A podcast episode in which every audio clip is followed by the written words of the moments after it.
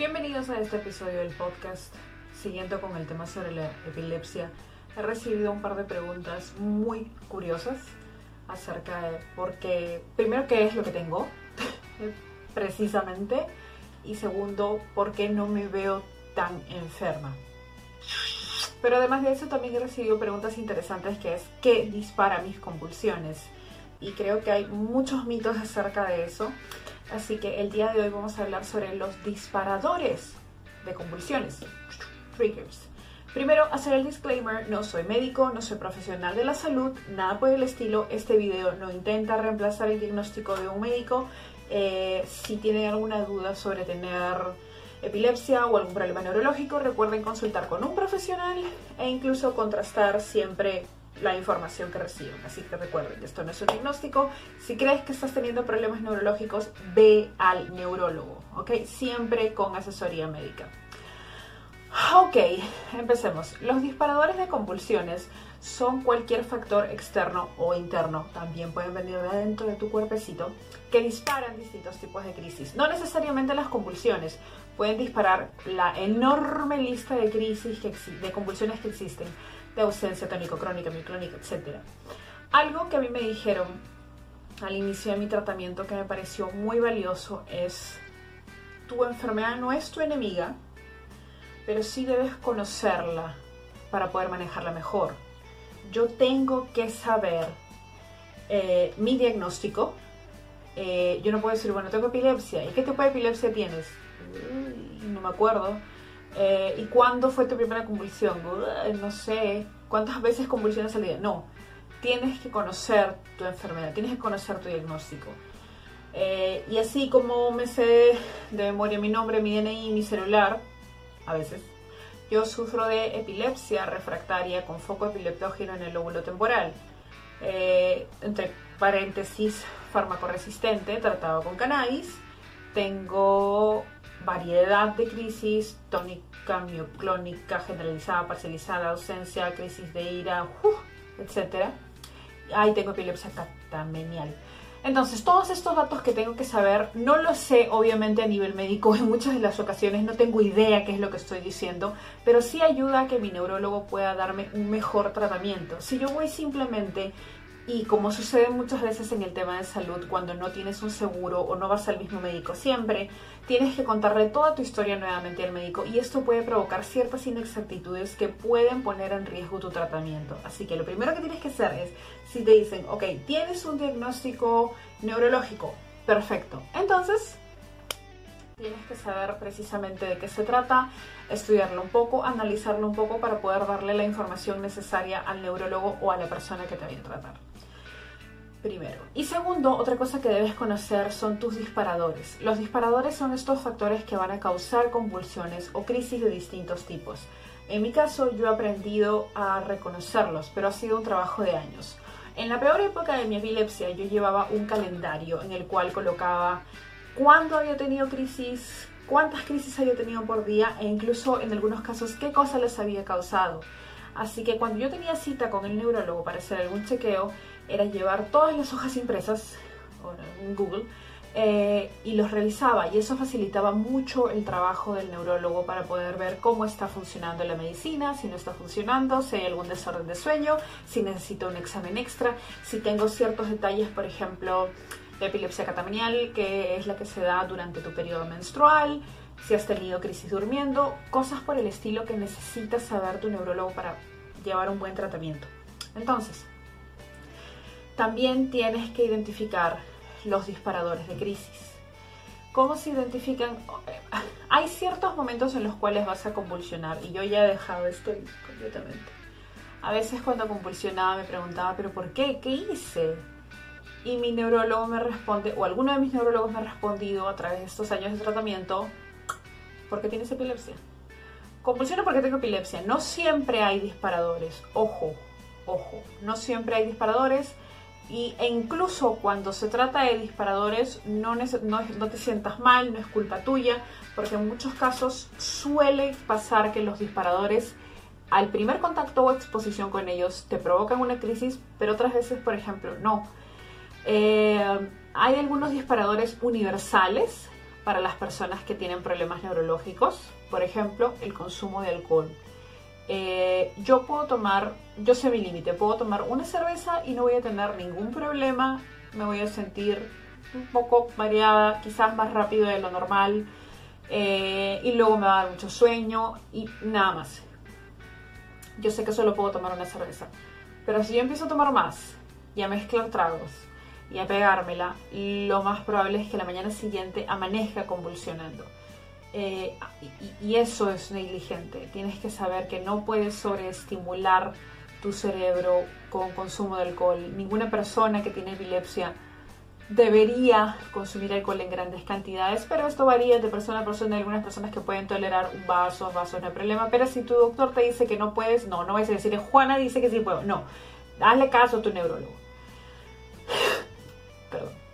La siguiente es la que me golpea personalmente, es la cafeína. Tomo mucho café, pero por suerte, gracias, agradecido con el de arriba, la cafeína no me dispara crisis convulsivas. Sí ha habido un momento en el cual estaba cambiando mi medicamento de fármacos a cannabis, en el cual por, no recuerdo muy bien por qué, tomé espresso unas dos o tres veces en la mañana Expresos son estos pequeños shots de cafeína súper, súper, súper densos y concentrados. Y no recuerdo por qué tomé tres, creo que tenía que terminar un trabajo, no recuerdo. Eh, y sí, tuve aura convulsiva y posteriormente una crisis. Eh, consulté con mi doctor, me dijo que dejara de tomar café un tiempo para ver si es que era eso. Y efectivamente fue pues la cafeína. Si te prohíben cafeína, trata de reducirlo una taza al día, no 5 o 6 como yo hacía antes. Trata de prepararlo un poco más diluido. Eh, pero estoy, sí, es uno de los disparadores más comunes también. El cambio de dieta, y esa es una de las razones por la cual estoy en contra de estas dietas de limpieza, detox, eh, bajemos 7 kilos en una semana. Eh, las dietas o los cambios de alimentación de golpe pueden provocar alteraciones en el cuerpo de distinta manera. Baja de azúcar, baja de hemoglobina, subida de azúcar, baja, anemia. Y el cuerpo de una persona con problemas neurológicos es muy inestable. Y cuando de una estabilidad es muy delicado. Y si de un momento a otro empiezas a hacer la dieta de la maldita lechuga hervida, lo más probable es que tengas una convulsión. Así que no cambies de dieta por ti solo, hazlo siempre con un nutricionista o si estás yendo al endocrinólogo, que el endocrinólogo te diga sí, no y siempre en conjunción con tu neurólogo. No se manden a hacer dietas así nada más porque sí. Patologías y condiciones fisiológicas. Sí, en mi caso cuando me encontraron una tumoración en el lóbulo temporal fue cuando aumentaron, de un momento a otro aumentaron las crisis bastante eh, y encontraron una tumoración en el lóbulo temporal. Tenía un pequeño tumorcillo eh, que con el tiempo ha ido encogiéndose y se ha ido reabsorbiendo. Eh, tenía nombre, se llamaba Tim. Ahora que es tan pequeño, ya no se ve. Pero sí, hay distintas enfermedades que pueden exacerbar, que pueden disparar las crisis convulsivas. Obviamente hay que tener cierto cuidado, mantener que, si bien la salud no va a ser perfecta siempre, tratar de mantenerla estable y cuidarla lo mayor posible. Eh, medicamentos, y esto es algo tan raro y tan curioso. Eh, hay una lista interminable de medicamentos que se toman para controlar las convulsiones. Desde vigabatrina, quepra, valprax, divalprax, tegretol, eh, topiramato, I don't know, que, ya dije quepra, ribotril, risperdal, todas y algunas de ellas tienen como efecto secundario que causan convulsiones. No sé por qué. No entiendo mucho eso y no lo puedo cuestionar porque no soy médico, no soy químico farmacéutico. Pero sí, han habido casos en los cuales yo he tenido malas reacciones a las pastillas y en vez de controlar las crisis, las duplicaban o las hacían mucho más fuertes. Entonces, también los medicamentos pueden llegar a ser disparadores de convulsiones y convulsiones muy severas Ojo, otra cosa que también puede ser un disparador es la ausencia de las medicinas. Si eres de esas personas, como yo al inicio de mi tratamiento, que debían tomar medicinas diario cada 8 horas, si te olvidas una dosis, laca. No, no siempre laca, pero en mi caso sí. Si yo me olvidaba en la mañana de tomar la medicina, no importa si en la tarde y en la noche lo tomara, ya simplemente iba a tener crisis tras crisis. Eh, y otra cosa es el tema de la automedicación. Yo soy siempre muy honesta respecto a este tema. Yo inicié mi tratamiento con cannabis de manera automedicada. Y siempre repito lo mismo, no se lo recomiendo a nadie. Porque el hecho de que haya funcionado para mí no significa que vaya a funcionar para ti, ¿ok? En mi caso fue muy Daniel se descarrió, fue la desesperación, Dios mío, ya. Y tuve suerte de que no abandonar mis pastillas de un momento a otro y reemplazarlas completamente por, por cannabis, no me dio un choque muy grande, no un choque muy fuerte, pero no se lo recomiendo a nadie, no es una ruleta rusa para ver, ah, eh, quizás si yo la dejo pueda pasar, no, háganlo siempre con asesoría médica, si vas a pasar de los fármacos al cannabis o a cualquier otro tipo de tratamiento, gradualmente y siempre conversándolo con tu neurólogo, no se manden así nomás. Yo sé que eso es una irresponsabilidad tremenda de mi parte, pero en mi caso ahora está controlado. Así que no lo hagan. Eh, otra de las cosas que en mi caso sí es un disparador, pero automático, es la fiebre. Cuando la fiebre está subiendo, cuando la fiebre supera los 38 grados, automáticamente empiezo a tener movimientos involuntarios, usualmente de la boca, como temblores o como tics eh, empezó a tener movimientos repetitivos y pues terminó por tener una convulsión bastante fuerte. Eh, en las convulsiones con fiebre es donde más me he lastimado la boca. Siempre me muerdo la parte de adentro de, las mejillas o me rompo dientes, me he roto de tres, cuatro dientes eh, en la historia. Nunca he hablado de eso, luego vamos a hablar de eso. Pero sí, durante las fiebres me he roto un par de dientes. pero no.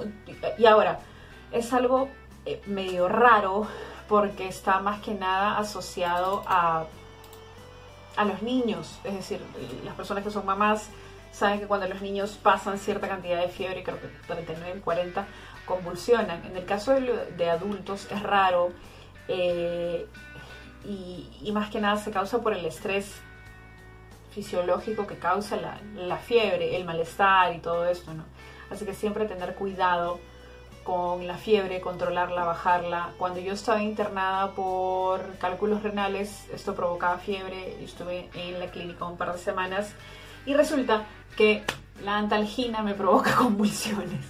O sea, no puedo tomar nada para bajar la fiebre, en mi caso en particular, porque la antalgina me provocaba convulsiones. Entonces las maravillosas enfermeras que me atendieron empezaban a decirme, bañate, trata de bajar la fiebre con un poco de agua fría, mantener la fiebre abajo porque si estás en una clínica y estamos tratando tus riñones y empieza tu epilepsia, nosotros vamos a preferir cuidar tus riñones.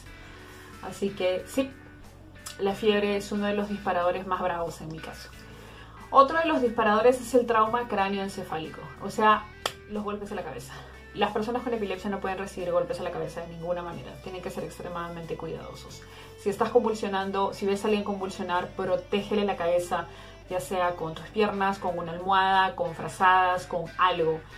Eh, eh, los golpes a la cabeza son muy, muy delicados. He visto una convulsión de un compañero en el trabajo en el cual lamentablemente nadie pudo llegar a auxiliarlo. Se cayó, se golpeó la cabeza y pues la convulsión duró mucho más de lo previsto y luego nos comentaron que haya sido por el tema del golpe en la cabeza. También puede ser una opción. Eh, la siguiente, privación de sueño. Yo sufro de insomnio, ¿ok? Me es muy difícil dormir. Eh, y sé, ojo, las convulsiones que se causan por privación de sueño son completamente distintas a otras. Son progresivas y no hay nada que las detenga. Si por A o por B no pudiste dormir, se te fue el sueño, tuviste que quedarte despierto toda la noche, algo eh, empiezas a tener un dolor de cabeza y empieza a palpitarte la cabeza hasta que terminas simplemente en una convulsión y he llegado pero a vomitar y a retorcerme terrible. Las convulsiones por privación de sueño son muy fuertes, son muy muy fuertes. Eh, estrés, que es una de las cosas con las que más tengo que lidiar. Eh, el estrés en mi caso, en, casos generales de las personas con epilepsia es un disparador y en mi caso también lo es. Si bien el estrés no me da crisis compulsivas muy fuertes, suele darme crisis parciales, crisis eh, de ausencia, no desmayos, no desvanecimientos. eh, sí es una de las causas más comunes, por así decirlo, en las cuales, por las cuales se disparan crisis convulsivas. Eh, también están los sonidos muy fuertes. Hay personas que son audiosensibles durante, ciertos, durante ciertas épocas de sus diagnósticos. En mi caso yo nunca llegué a ser muy audiosensible, pero sé que hay personas que, eh, por ejemplo, con el volumen muy alto o un cambio de frecuencia o un acople de sonido, si tienen eh, convulsiones automáticamente. En mi caso es con sonidos estridentes si yo estoy eh, consciente, si yo estoy consciente, es decir, estoy despierto, estoy haciendo algo y de la nada empieza a sonar un ruido muy fuerte o hay alguna explosión, me aturdo y es muy probable que deba echarme, recostarme un rato para poder recuperarme. El problema es cuando esto ocurre cuando yo estoy durmiendo. Cuando yo estoy durmiendo y hay un sonido muy fuerte y me despierto de golpe, sí o sí voy a tener una convulsión eh, no tengo muy claro qué es lo que pasa, eh, no, no, he tenido la oportunidad de preguntárselo a mis neurólogos, sé que le pasa a otras personas con epilepsia, pero cuando nos levantamos muy rápido, nos levantamos mareados, me ha pasado en temblores que me levanto muy rápido, asustada con los nervios y el estrés y ¡plac! me desmayo. Eh, y una de las cosas más incómodas es cuando se trata de fuegos artificiales. Los fuegos artificiales. somos casi 2 millones, millón y medio, un poco más, de personas con discapacidades en el Perú. Nosotros tenemos discapacidades leves, severas, eh, hay personas con discapacidad auditivas, invidentes, en de ruedas, con bastón, discapacidades neurológicas, etc. Muchos de nosotros somos sensibles a estímulos fuertes y estridentes. El día de ayer, 6 bueno, al inicio de este día, a la medianoche, eh, un equipo de fútbol, bueno, los fanáticos de un equipo de fútbol decidieron celebrar el aniversario de su equipo reventando bombardas y cohetes en todo Lima.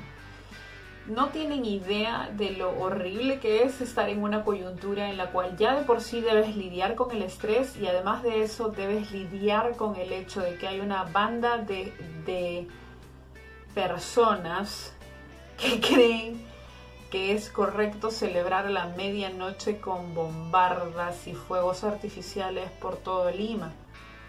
Ahora, y, en Navidad no te quejas. No tienen idea de cómo me quejo en Navidad. Tengo que tomar tres o cuatro dosis de lo normal para poder soportar esos 5 a 10 minutos de explosiones que hay. No hay razón alguna para el uso de pirotecnia. Eh, eh, eh, puede provocar cuadros de estrés que desencadenan en crisis convulsivas. Hay mascotas que han fallecido por paros cardiorrespiratorios, por el estrés. En Año Nuevo, en Navidad, es terrible. Los niños con autismo se alteran, los niños audiosensibles se alteran. No es un tema de egoísmo, no, déjennos celebrar. Amigo, puedes celebrar, pero en el momento en el que tu celebración está atacando o está violentando personas con discapacidad, es cuando tu cojudez se convierte en una celebración a un ataque y vandalismo. No hay razón alguna para el uso de pirotecnia, no hay ningún estudio científico, no hay base, no hay lógica que diga que es beneficioso celebrar con pirotecnia. Es una costumbre que deberíamos desterrar porque contamina porque además de la contaminación que produce el humo que deja, las tonterías que dejan tiradas por todos lados, es el tema de la contaminación auditiva. Si una persona con discapacidad de problemas neurológicos eh, está expuesta a ruidos muy fuertes, puede llegar a tener complicaciones muy severas. Y no sé si alguna de las personas que me está viendo en algún momento ha tenido un episodio como el mío, pero yo he pasado por la calle y la circulina de serenazgo o el sonido de la alarma de la policía me han hecho convulsionar. Y no es una sensación muy bonita. Y no es una sensación, puta, bueno, eh, eh, la próxima no pasará. No, es horrible, pierdes el control de tu cuerpo. Durante los sonidos inesperados, durante eh, estruendos inesperados, entras en pánico, entras en un momento de estrés eh, a mí no me interesa la celebración, no me interesa quién es el equipo, no me interesa absolutamente nada, no me interesa si eres de los hungaritos, me, interesa medio carajo. me interesa este tema. Estamos pasando por una coyuntura en la cual las personas con discapacidad tienen ya un montón de carencias. Toda la población está estresada. Y tú decides utilizar uno de los disparadores de convulsiones más fuertes que existen a la medianoche cuando todos deberíamos estar durmiendo. Eso es egoísmo.